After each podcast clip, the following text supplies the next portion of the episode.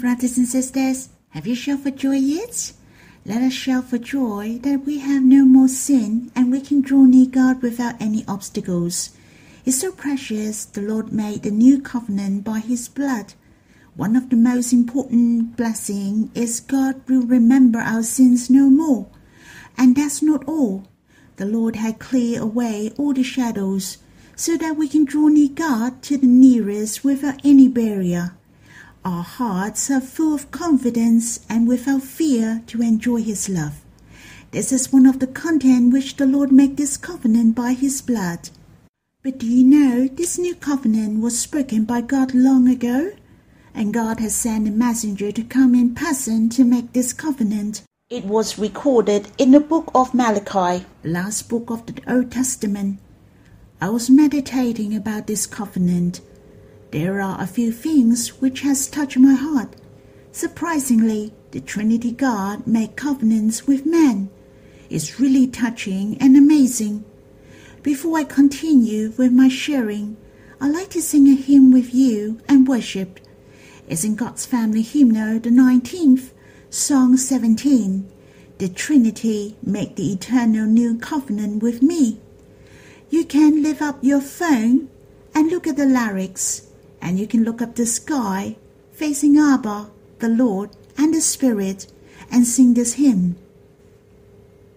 God, you make a covenant with me. Oh, my heart is moved. Lord, you use your precious blood to seal this new covenant of love. Oh, my lawless deeds, you remember no more. All my shadows you removed. I can rest in you.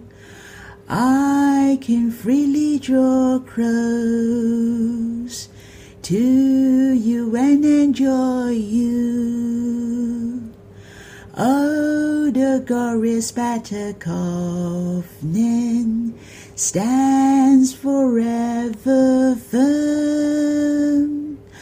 Gloriously I born again of God, made compatible to Him.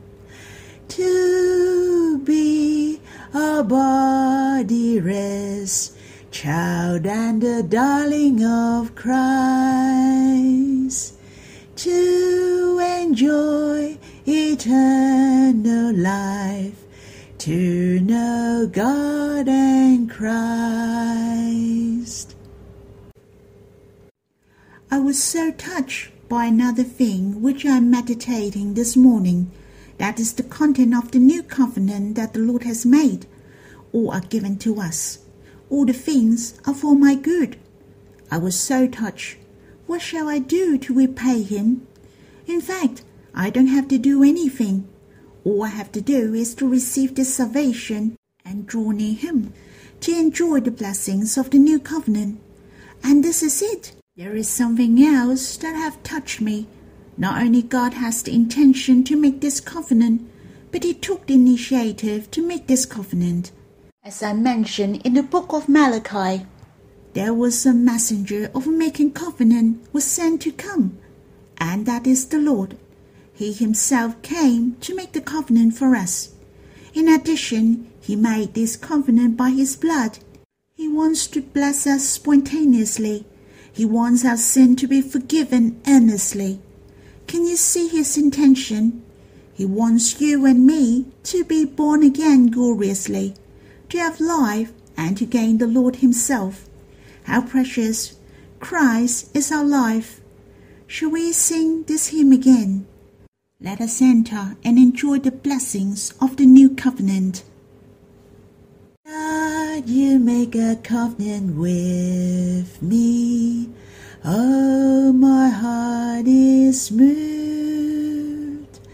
Lord, you use your precious blood to seal this new covenant of love.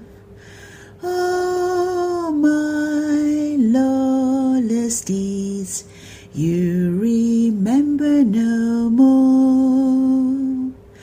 All my shadows you removed. I can rest in you.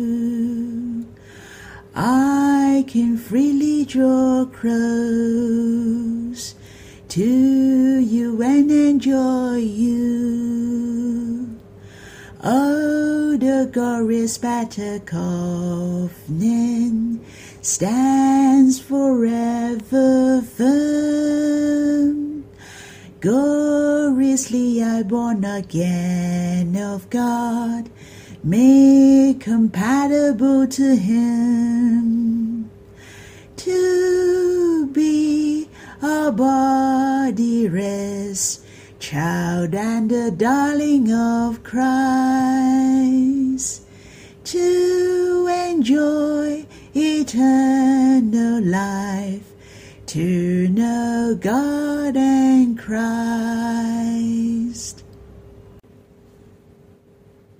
Let us have some time to worship together, to give thanks to the Lord, became the mediator of the new covenant. He is the promiser of this covenant. He guarantees the blessing of the new covenant will bring it to pass on us. O Lord, we so treasure and so amazed that the Trinity God made covenant with man. You are so determined to give us the most glorious and the most treasurable blessings. Lord, you are the promiser. You have all the contents of making this covenant. You are also the messenger of the covenant. You became a man with dedication to fulfill this covenant. Lord, you make this covenant by your blood at the end, so that our sins have forgiven, and God remembered our sins no more. Lord, you want us to bond gloriously and to gain you. You want to be our life. You want to be united with us. Lord, it's so precious that we dwell among the blessings of the new covenant. Lord, may you help me and brothers and sisters to enjoy the blessings of the new covenant every day. So we will continue with the parable yesterday. We have talked about the parable of the fig tree yesterday. You still remember? In fact, here it mentioned the days of the Lord's coming. It has compared with the fig tree. Through the situation of the world and the prophecies of the Lord, we know what will happen before his coming. So we are reminded the days of the Lord's coming is very soon. He is right at the door. The Lord compared as the fig tree. When its branch becomes tender and puts out its leaves, then you know that summer is near. And the Lord has shared another parable after this one. His aim was to remind us to stay awake. What did he mean? Why don't we have a look at in the Gospel according to Mark chapter 13, verse 33 to 37. Be on guard, keep awake, for you do not know when the time will come. It is like a man going on a journey. When he leaves home and put his servants in charge, each with his work, and commands the doorkeeper to stay awake. Therefore, stay awake for you do not know when the master of the house will come, in the evening, or at midnight, or when the rooster crows, or in the morning, lest he come suddenly and find you asleep. And what I say to you, I say to all, stay awake. As you can see, the word awake has appeared four times in the Gospel according to Mark chapter 13 I can say it has appeared continuously. He was speaking to the disciples and the crowd in quite a serious manner, for the date of his coming is near, but they don't know when. He told them seriously to stay awake. But in what way did the Lord share about staying awake and how we shall stay awake? Is that means we kept ourselves from sleeping and waiting for him to come? This is how the Lord shared about this parable. It's like a man leaves home, The master of the house is talking about the Lord, of course, leaves home. That means he has ascended to heaven. His body in flesh is not on earth anymore. His going on a journey means the Lord went back to heaven, but one day he will return. Just like in the parable of the fig tree mentioned, the Lord will come again for the second time. He puts his servant in charge, and each servant has work to do. The doorkeeper and the servants are referred to you and me. The doorkeeper is referring to the person in charge of the house. Never think that only the mature brothers and sisters are the one who is the watchman of the church. You and me also have the responsible to watch over the church. Each individual has work to do.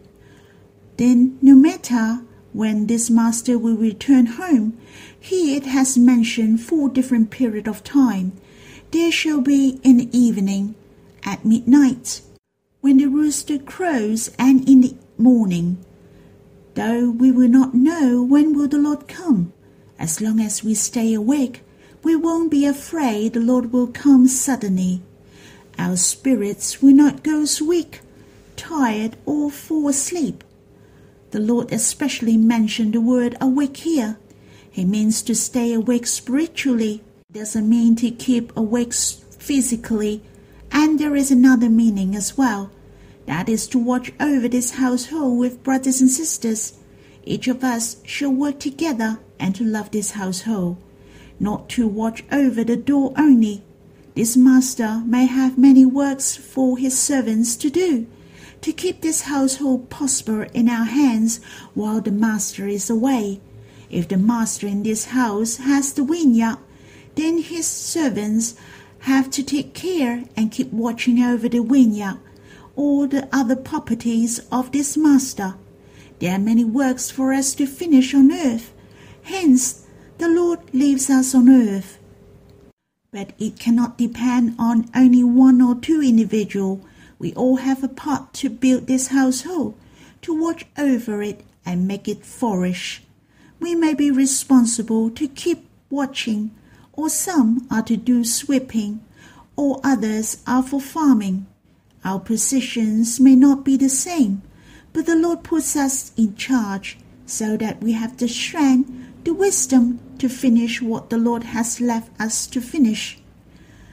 Well, well, let me share to you what is my impression while reading these verses.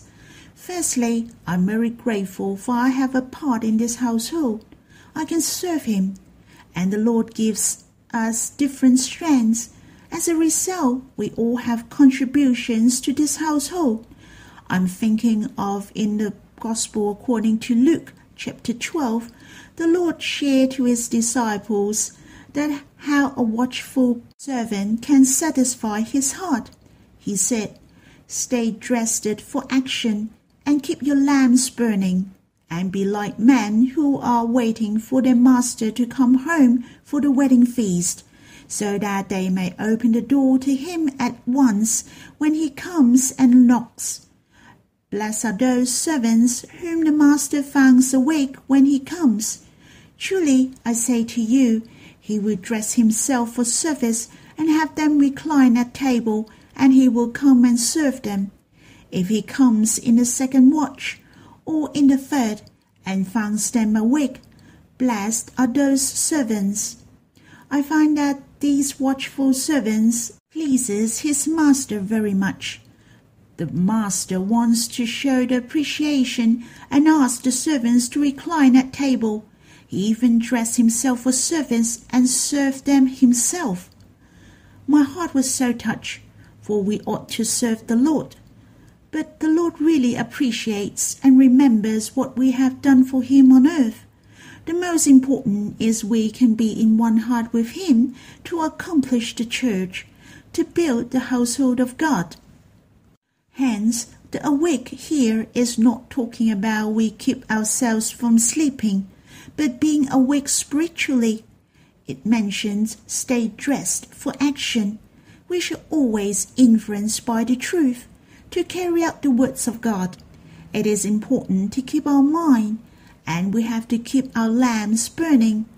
that is to be filled by the Holy Spirit, to be lighted up by the words of God. Therefore, to stay awake.